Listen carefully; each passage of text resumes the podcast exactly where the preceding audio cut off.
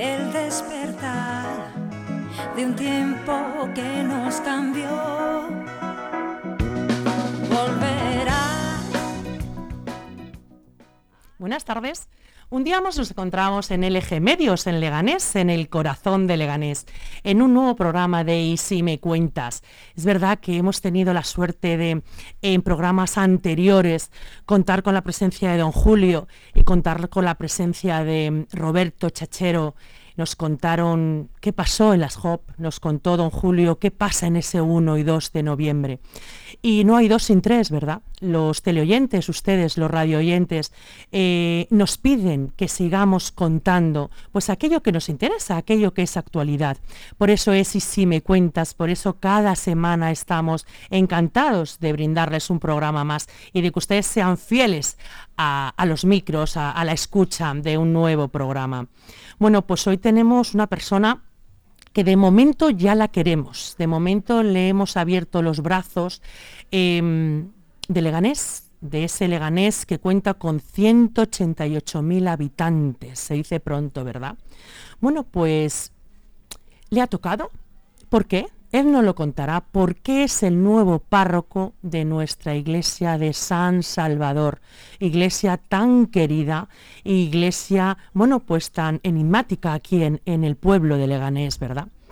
Eh, contamos hoy y agradezco de antemano la presencia. Eh, yo le he empezado a llamar don Pedro, pero mm, me mm, insisten que yo le llame Pedro. Es verdad que me cuesta un poquito de trabajo llamar a los sacerdotes por su nombre y de tú, pero voy a hacer la deferencia porque él me lo ha pedido.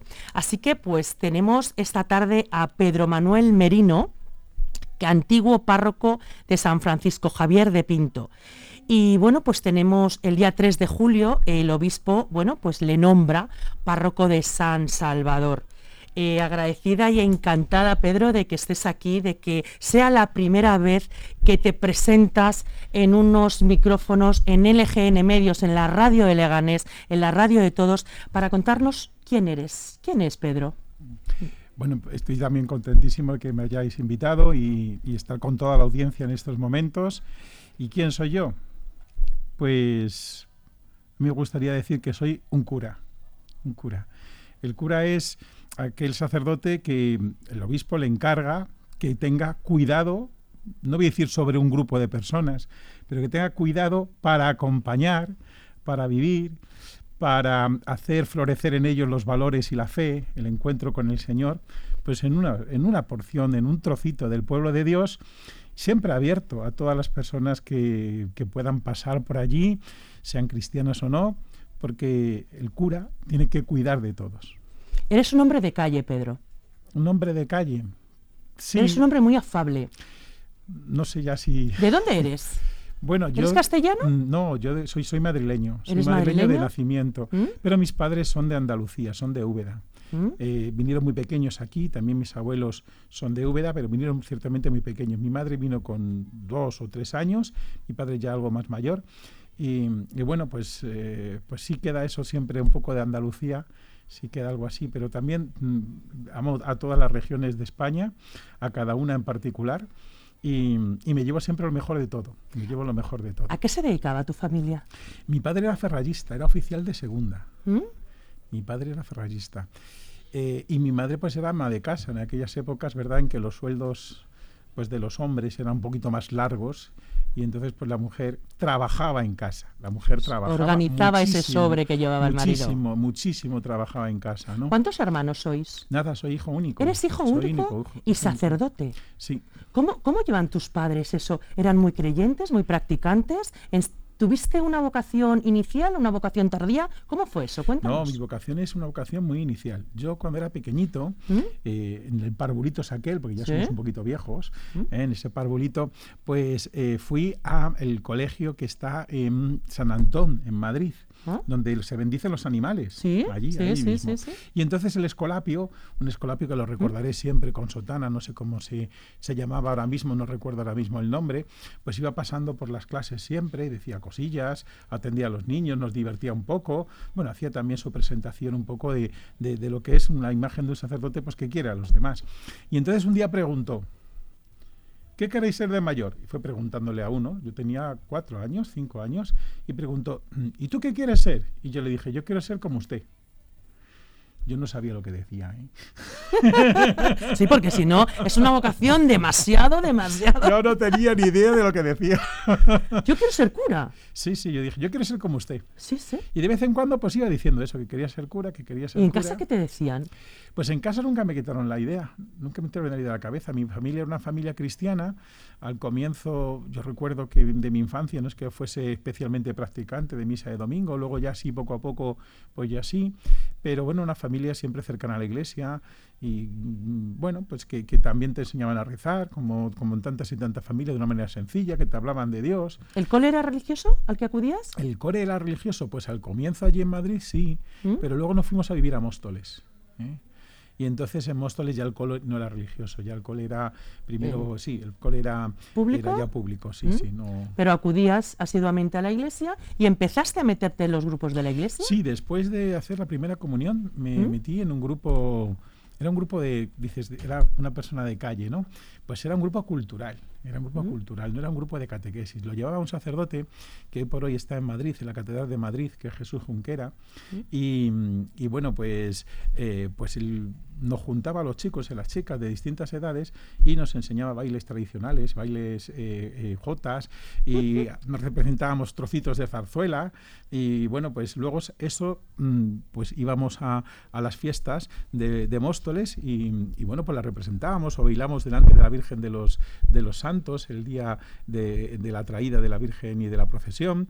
Es decir, bueno, pues te metías un poquito también en aquella, con las peñas, ibas a los toros con las peñas, bueno, fui, creciendo en esa, en esa realidad, en esa realidad.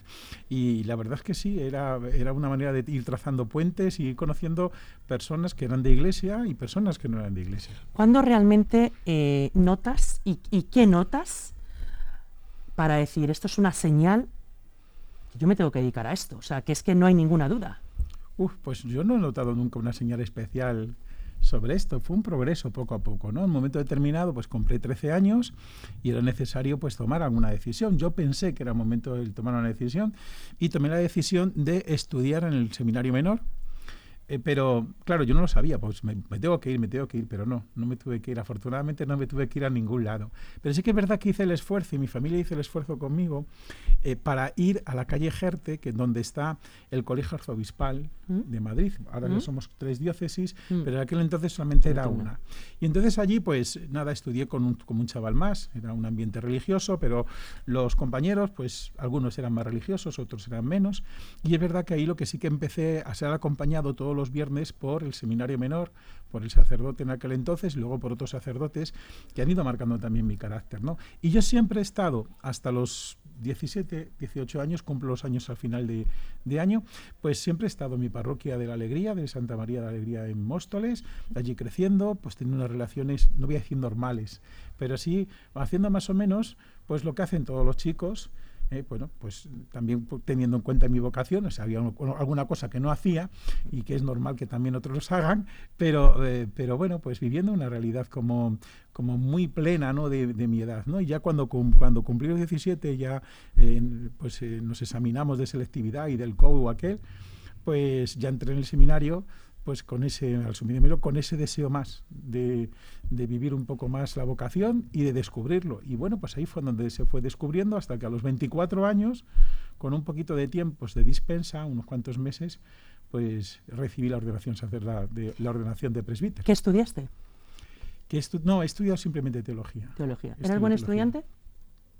Eh, cuando era niño me gustaba estudiar, pero se me daba más o menos bien. No suspender, nunca he suspendido un curso, ni me quedaban asignaturas, iba a veces un poco más raspado en algunas cosas, pero siempre me ha gustado pues aprender, leer, leo de todo, leo de todo, intento leer de todo, porque claro, con el tiempo que uno tiene, pues, pues cuesta mucho trabajo, ¿no? Pero, pero intento leer casi de todo, ¿no? No estoy abierto a todo, leo eh, escucho además también publicaciones científicas, eh, constantemente estoy siempre buscando la verdad y, y intentando descubrir dónde está la verdad, ¿no? En este mundo tan complejo que muchas veces eh, las personas revestimos la verdad de aquello que no es verdad, pues hay siempre verdad, hay siempre verdad.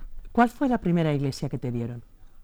La primera iglesia que me dieron, bueno, la primera iglesia que me dieron como tal fue San Francisco Javier, en Pinto. En. Pinto. Pero, eh, bueno, como seminarista, pues eh, quiero recordar sobre, sobre todo el paso en, mi diócesis, en la diócesis, ¿no?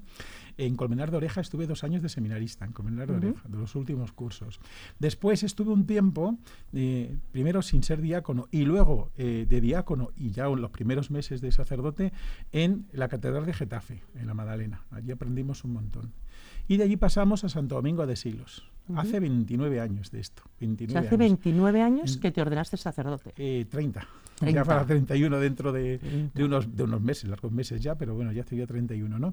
Y, y digo que eh, en Santo Domingo de Silos de Pinto, allí estuve de- con mi becario par- parroquial, pues yo creo que fueron unos 13 o 14 años. Ahí en Y de ahí ya luego pasé a San Francisco Javier. Ahí ya construimos la iglesia, bueno, hicimos comunidad, hay una iglesia que nueva. casi, casi te hacen un altar.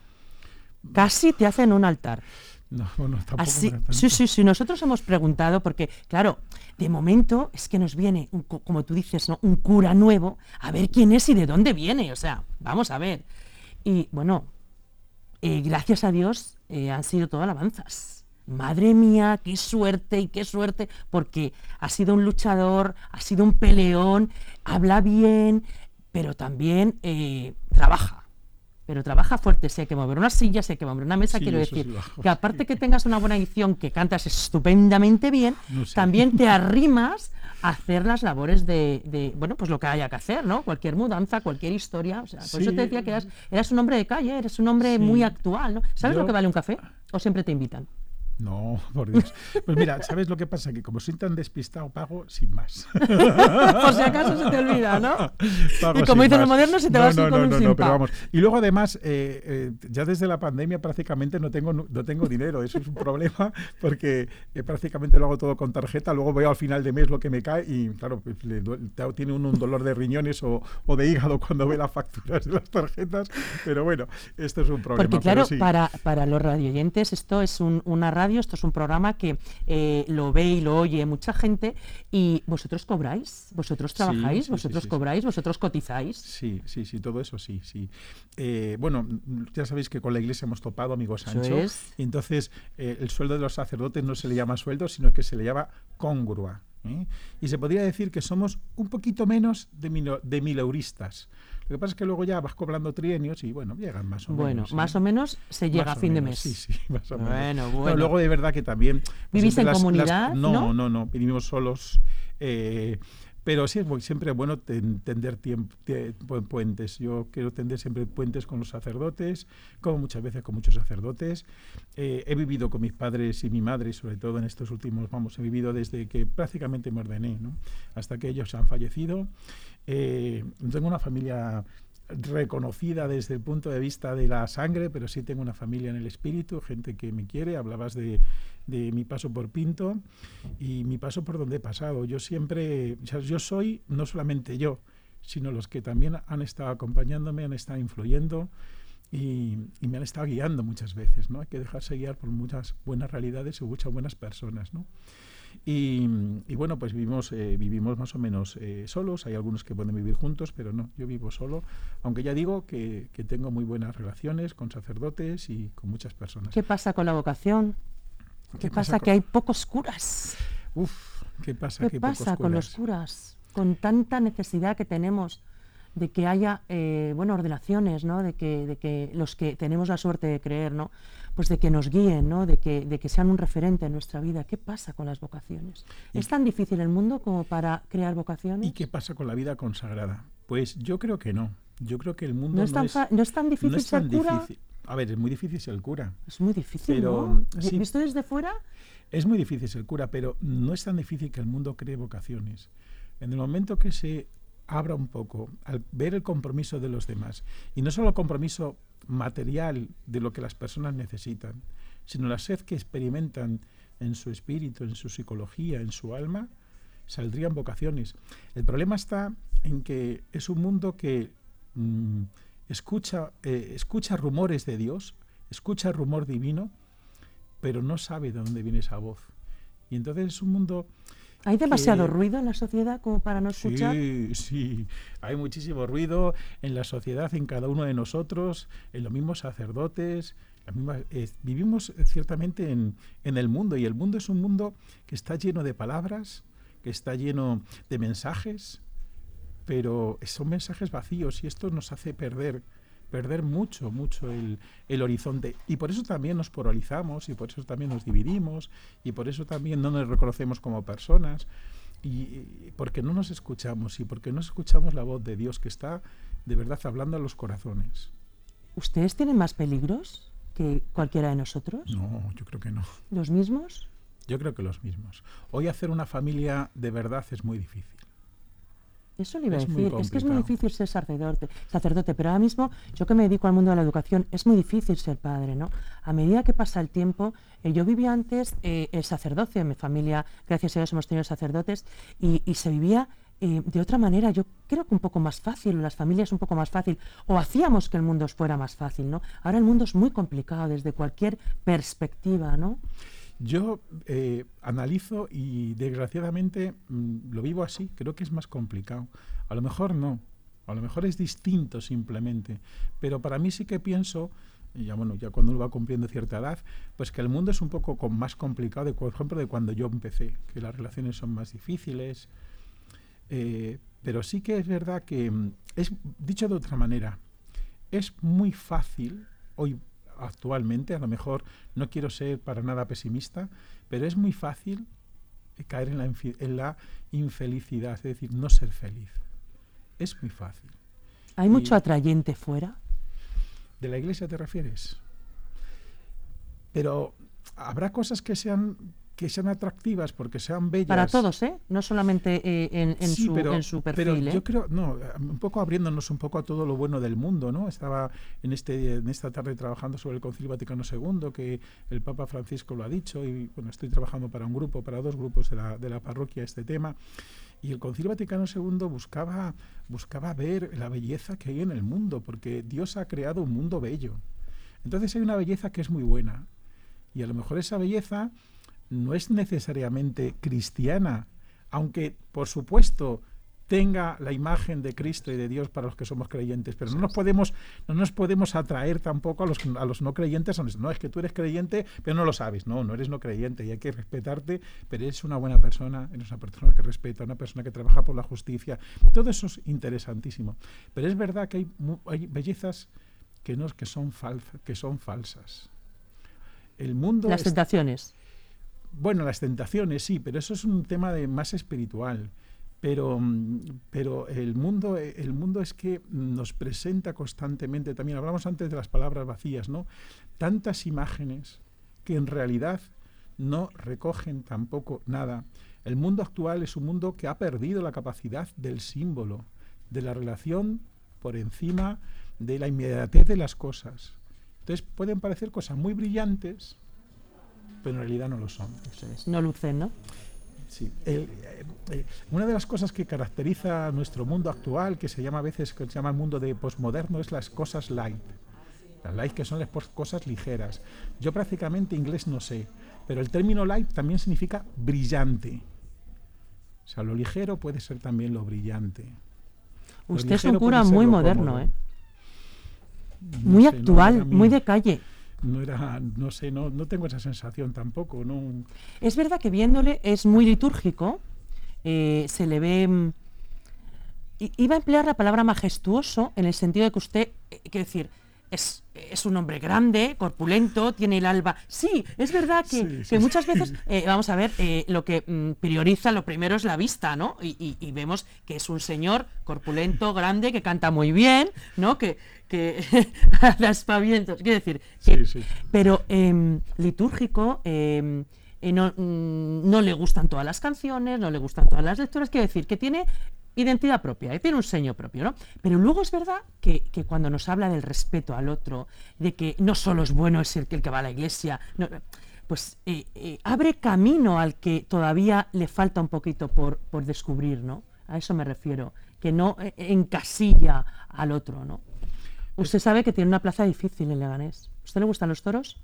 Usted se ha puesto a Portagayola y usted tiene de todas las ganaderías posibles, ¿eh? Sí, sí, sí, sí. ¿Usted sabe lo que significa ser el párroco de San Salvador en Leganés? Pues... mm, ¿Usted sabe la cuando- responsabilidad que tiene? Cuando don Ginés me lo dijo, pues eh, bueno, yo le dije que no tenía ningún problema eclesialmente hablando y que después de 29 años marchaba, que evidentemente tenía personas con las que son ahí amigos muy profundamente, que tengo que seguir cuidando esa relación y que estaba dispuesto pues a dejarme querer aquí y a, y avanzar y a crear un montón de lazos, ¿no?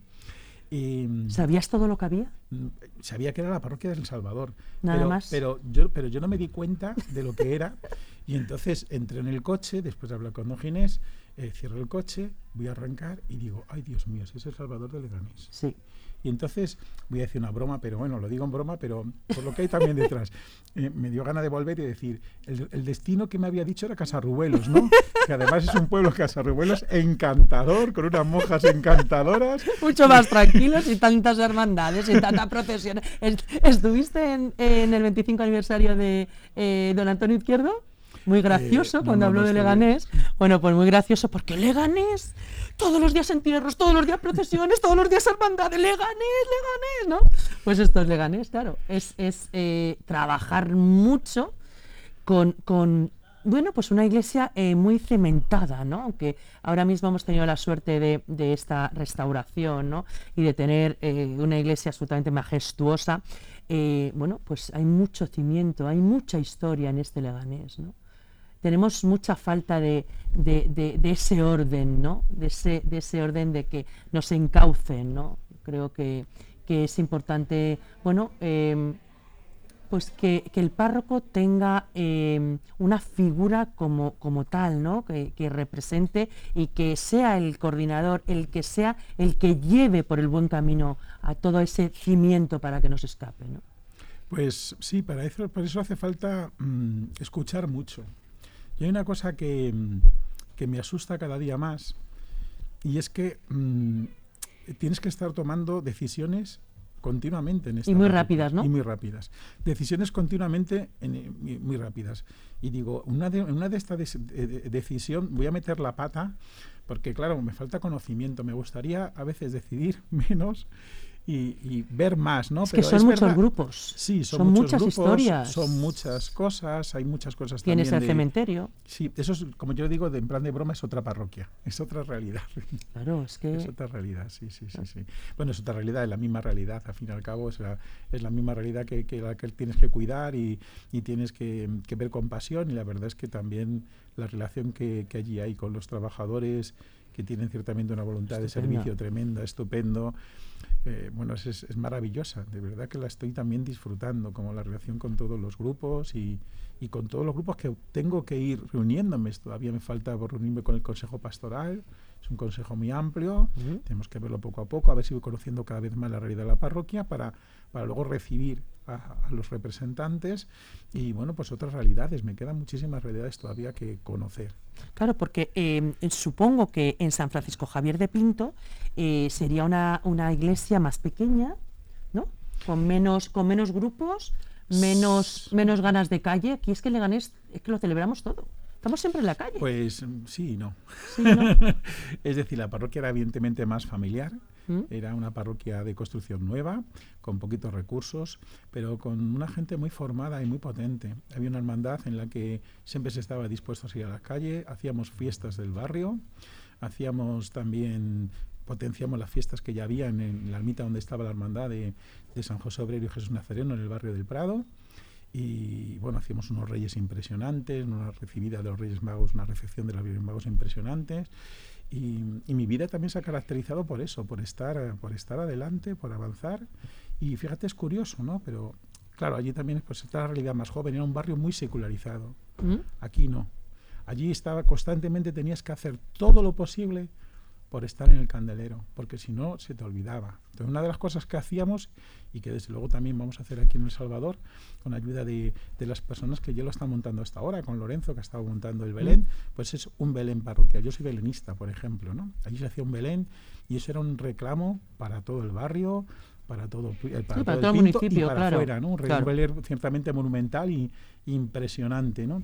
Eh, y luego, por ejemplo, es curioso porque me asombra mucho que, el- que el- los números de, de niños de comunión allí, aquí eran, eran similares. Aquí no sé si este año creo que ha aumentado un poco, no sé si ¿Mm? llegamos a 80, algo así, pero allí era normal tener un curso de 80, es verdad que después de la pandemia bajó a 60, luego mm, ahí está, y luego ya digo la secularización que se nota, ¿no? esa, esa pendiente de personas que cada vez le interesa menos el mensaje cristiano y cada vez viven pues su vida sin encontrar esa necesidad de que se les anuncie la fe y de vivir la fe. Bueno, hay que respetar, y, pero sin embargo eso no quiere decir, yo siempre he dicho, qué hermoso sería que en una parroquia pudiese haber un grupo de personas que no creyeran. Porque además sería muy interesante, ¿no? Quieres que una parroquia no solamente es para servir a los cristianos y a los creyentes, es que es algo más. Ahora, ¿cómo, es cómo se lograría ese algo más? No tengo ni idea. Diríjase a aquella persona, sin personalizar, por supuesto, a ese grupo de personas que no creen. Diríjase. Abra, abra la- a- a- abre las puertas, eh, le estoy tuteando y, y le estoy Sí, llamando a usted sí, porque no es que me cuesta mucho, no mm, le pido nada. disculpas, pero me cuesta mucho trabajo tutearle. Eh, dirígete a ese radio oyente con el ansia de, de buscar a esas personas que no tienen la suerte todavía de creer. Pues simplemente decir que, que es hermoso caminar juntos. Ahora se habla de sinodalidad ¿no? dentro de la iglesia, eso. pero que es hermoso caminar juntos, que por qué no podemos caminar de la mano y por qué no podemos no solamente respetarnos, sino encontrarnos por encima de lo que yo creo y él cree. Porque lo que estoy en claro es que ni, decimos ateo ¿no? o no creyente, es un término que no es bueno. Los- se dice. A mi juicio, los que no tienen fe creen en muchas cosas. Creen en su familia, creen en que un mundo es posible, nuevo, creen en la justicia, creen en que, se en que puede haber eh, valores solidarios en el mundo. Y, yo, además de eso, creo en Jesús. Y eso me hace vivir esas creencias de manera totalmente distinta, pero sin, sin quitarle un ápice para nada ningún tipo de valor a lo que los demás creen. Yo les dije que al principio de la entrevista, ¿verdad?, que teníamos a una persona diferente. Él le conocía poco, le conocía simplemente de, las celebraciones, ¿no? Eh, pero qué bonito lo que acaba de decir, ¿no? Eh, estamos acostumbrados a veces a ratificar y a creernos que nosotros, porque tenemos la suerte de creer, porque tenemos la necesidad de ir a misa, porque tenemos la necesidad de participar en esos grupos, somos majestuosos. No, señor. Ahora nos acaba, o sea, con su testimonio nos acaba de decir, eres uno más y lo que quiero es como el hijo pródigo, ¿no? Que seas tú el que vengas. Tú ya lo tienes todo hecho. Tú eres, no un minundi, pero un normal, sin más. Y nos creemos que, Dios mío, yo la primera, ¿eh? personalizo. Dios mío, que yo tengo una necesidad de todos los días, que tengo una necesidad de confesión, que tengo una necesidad. Pues no tienes más allá que las necesidades propias de, bueno, pues de creer en Jesucristo, ¿no? Es que esto es súper importante. Sí. Esto, esto, aquí en Leganés, Leganés, eh, choca, ¿eh? Yo por eso quería que le conocieran. Yo por eso quería, y, y desde aquí invito eh, eh, a, a todos los grupos que, que Pedro tenga en la parroquia, ¿no? A todas esas personas que, que quieran conocerle, ¿no? Pues que pinchen la entrevista y que le escuchen, que escuchen a eh, un señor que se llama Pedro Manuel Merino, que tiene el oficio de ser el párroco de San Salvador, pero que está dispuesto no solo a acoger y a mantener a todo este grupo de personas que pertenecemos a la parroquia, sino también a ese grupo que no tiene la suerte de conocer. Es la primera vez que me siento con un sacerdote, con un cura, como él dice, y abiertamente, porque eso que acabas de hacer es un portagallola, pero sin, pero vamos, que te la has jugado. No, no, lo- no creo que sea ¿No? tan, audaz. Yo no. sí, yo sí, yo sí lo veo. Sí, sí, sí, sí, porque además eh, San Salvador es una parroquia eh, muy cementada, muy con, muy con gente muy concienciada, muy religiosa, muy, muy, muy. Y, y no tan abierta al otro que no cree, ¿no? No tan abierta. Entonces esto, eh, la verdad que, que anima muchísimo pues al que está ahí en dudas todavía, ¿no? Eh, Yo creo que también es lo que consiste. El, el estar convencidos de lo que pensamos, creemos, y por supuesto decimos, y lo decimos pues, con tranquilidad, como cualquier otra persona puede decir otras cosas, no solamente en un respeto, sino una auténtica voluntad de, de diálogo, de, a través del diálogo, ¿verdad? A través de la razón, esto que está tan olvidado, ¿no? La discusión a través del discurso, o sea, Eso una es. discusión, pero la discusión es a través No del enfado, discurso, sino no es un discurso, enfado, no es un es, enfrentamiento, no es es, un el enfrentamiento. discurso. Y el cursus es lo que ocurre normalmente en las cosas, ¿no? Entonces, a través de una conversación en la que podemos tener, podemos llegar a puntos comunes, podemos descubrir cosas y, ¿por qué no? Alguno podrá descubrir la fe. Alguno podrá descubrir la fe. Yo estoy convencido que voy a, siempre voy a descubrir cosas apasionantes en los que me lo digan. La dualidad del alzacuellos y el vestir eh, normal. Bueno, yo sí, yo tengo un poco de dualidad en eso. Vamos, Sí, sí. Por más general, podría decir una cosa muy Yo te veo vestido de cura y hay veces que te veo vestido de un señor absolutamente Sí, normal. Sobre todo cuando voy a la sierra, ¿no? Ahora, ahora voy, a, voy a empezar un, un periodo de tiempo en el que se me empieza a ver con mono, que es con el tema del Belén, con mono de trabajo, digo. Pero bueno, bien, eh, bueno, eh, yo, yo me siento muy cómodo llevando Clariman. Y en mi, en, en mi vida eh, a veces lo llevo y a veces no. no creo ¿Es que- una línea roja el no, alzacuellos? No, no, no, no. Lo que no es, lo que yo no la vivo como, como para que me vean y para testimo, para testimonial. Más me sirve a mí mismo. que ¿Como para- protección? No, no, para nada. Es más, te voy a contar la o sea, vamos a ver, yo eh, cuando era más jovencillo, pues lo usaba y no lo usaba. Y llegó un momento determinado que empecé a usarlo ya más diariamente. Voy a contar la anécdota, no sé si hay tiempo. Sí, sí, claro Fue en la sí. JMJ. ¿Mm? Yo era maestro de cerem- de ceremonias de la ¿Mm? JMJ, sabéis que soy también el delegado de liturgia de la ¿Mm? diócesis, y, y entonces, bueno, pues nos eh, fuimos allí, un grupo ese de maestros de ceremonias, a colocar a los obispos en Colón cuando el Via Crucis. ¿Mm? Bueno, entonces llevamos con nuestra sotana. Sí, estuvimos. Entonces vino un grupo de, de chavales, de gente de la parroquia, de jóvenes y no tan Mm. jóvenes de la parroquia, y entonces yo me fui, cuando ya acabamos de colocar a los obispos, colocar a los obispos, es muy difícil colocar a los obispos y ordenarlos, ¿eh? Bueno, ¿Tú quisieras ser obispo? No. Tengo- Directamente, por cierto, ¿no? por- Después de San Salvador, por- yo por- creo que... Por cierto, eh, un compañero mío de curso, el José Cobo, que es el cardenal, el arzobispo de Madrid, es compañero mío de curso. o sea que- Pues cuando veas las barbas de tu vecino cortar, pon no. las tuyas a No, no, remojar, yo sé ¿eh? que no, yo sé que no. Pero bueno, ¿dónde vamos? Mm. Que eh, estuve eh, me quité la sotada, me senté Mm. con ellos tranquilamente y ya pues nos despedimos. Yo dormía en Madrid en una, en una mm, casa que nos dejó un sacerdote y tal, eh, por, por el centro de Madrid, por el Ayuntamiento de Madrid, la villa, por el- la plaza de la villa, ¿Mm? y entonces, bueno, pues había que volver. Y entonces, ¿qué es lo que hice? Me puse, me puse en la sotana porque así no se arrugaba. Y entonces me llaman por teléfono al móvil y me dicen, ¿cómo vas vestido? El otro sacerdote, digo, pues ¿cómo quieres que vaya vestido? Ya lo sabes, con Claro. sotana. Y me dijo, quítatela ahora mismo porque está habiendo unos graves conflictos en, en Sol y puede ser el asunto mm, Sí. medio peligroso. Claro. Entonces, ¿qué es lo que hice? Me lo quité. Pero me sentó muy mal. No hablo contra nadie. ¿eh? Me sentó, no, claro. te hablo de la situación, ¿no? Me sentó tan mal que dije, vamos a ver. Es una falta es de que- respeto, no, claro. No, todo lo contrario. Es que no podemos vestir Todo el queramos, mundo claro. como quiera. Claro, es una falta de respeto el, el- el claro. que, el, el no poder, el, el- el, eh, no tener libertad para cada uno vestir para como uno quiera, vestir ¿no? como quiera y que sea respetado. Y que luego además no se identifique. No se identifique. Un Eh, señor puede la- ir con el pelo rojo, persona- pero no puede ir con claro, sotana, A la persona no se le identifica a la persona con el hábito. Ni, o sea, yo no puedo juzgar. ¿El hábito no hace al monje? Sí, a lo mejor hay alguien. No, sí, también lo hace. También lo hace, ¿eh? También lo hace. Ayuda, Porque ¿no? la estética, la estética también es muy importante. Pero, pero somos, pero, pero, pero no lo agota. Es que nos quedamos en los clichés. O sea, ves una persona que tiene tatuajes. Es que este es. No, no. Ni, es que es, el juicio es un juicio muy, muy, muy, muy fácil. Y no es así. La persona que tiene tatuajes es tan grande, tan respetuosa, tan cristiana muchas veces como la que no la tiene. ¿Cuánto decir, le necesitamos? ¿Cuánto te necesitamos, Pedro? No te vayas nunca, ¿eh? Como la canción, no te vayas nunca, por favor. ¿Cuánto necesitamos a este sacerdote en San Salvador? ¿Tienes trabajo? Tienes mucho trabajo en Leganés, ¿eh? Sí.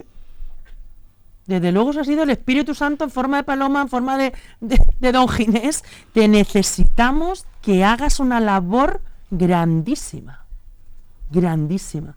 ¿Por qué es tan fácil enjuiciar? Es tan fácil señalar. Es tan fácil el yoísmo que tenemos que luchar. lo que has dicho del discurso, ¿no? No se puede uno enfadar, no podemos discutir, podemos hablar. Tienes un gran trabajo, ¿eh?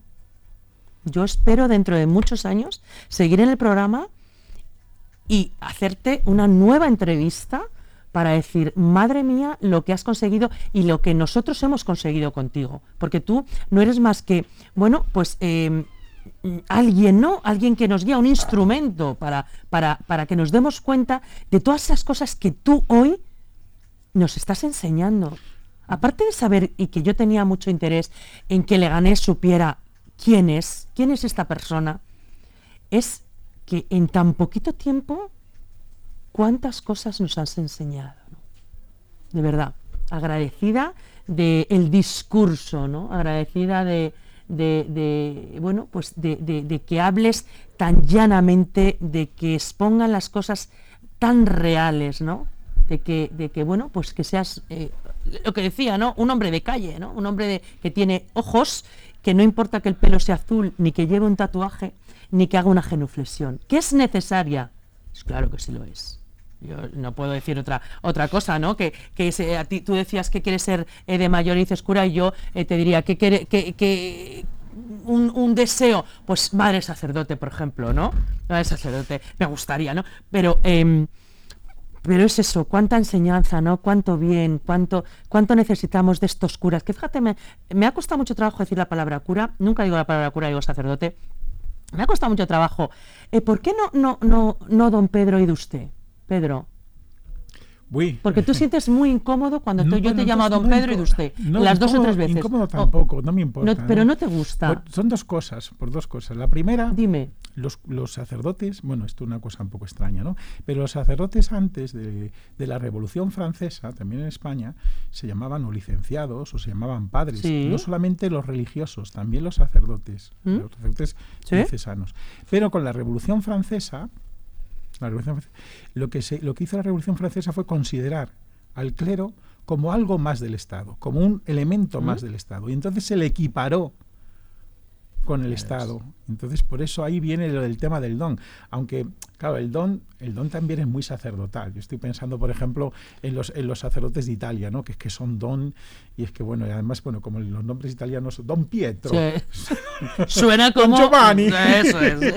Entonces, bueno, pero ese don, ¿no?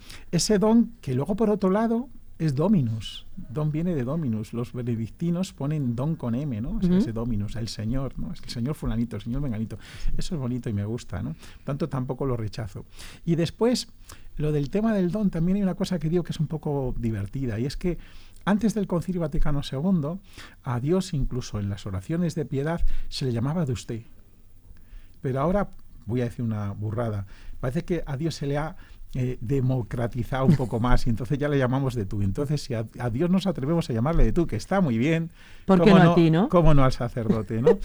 y luego el inglés, que digo antes es un idioma que yo que no, que no conozco, pero bueno, ahí estamos siempre con él, pues en inglés tiene una cosa maravillosa, que llama de tú a la reina y de, usted, y de, usted al pordiosero, con lo cual es fantástico.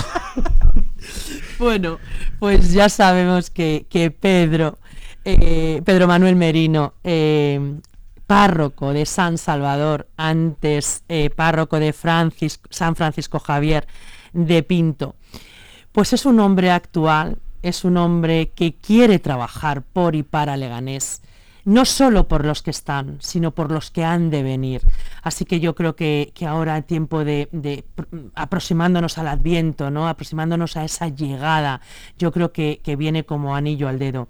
Así que agradecida de todo corazón que, que haya sido un sí por respuesta en cuanto yo le, le propuse que, que era necesario, justo y necesario, que Leganés le conociera, justo y necesario que desde estos micrófonos, eh, bueno, pues nos brindara la posibilidad de, saber quién es, ¿no? De saber quién es esa persona que está al frente de, bueno, pues de una comunidad em, difícil pero muy querida al sacerdocio, ¿no? Muy querida a estos sacerdotes que nos brindan pues con su presencia, ¿no? Y con sus dotes eh, y que nos guían sobre todo, ¿no?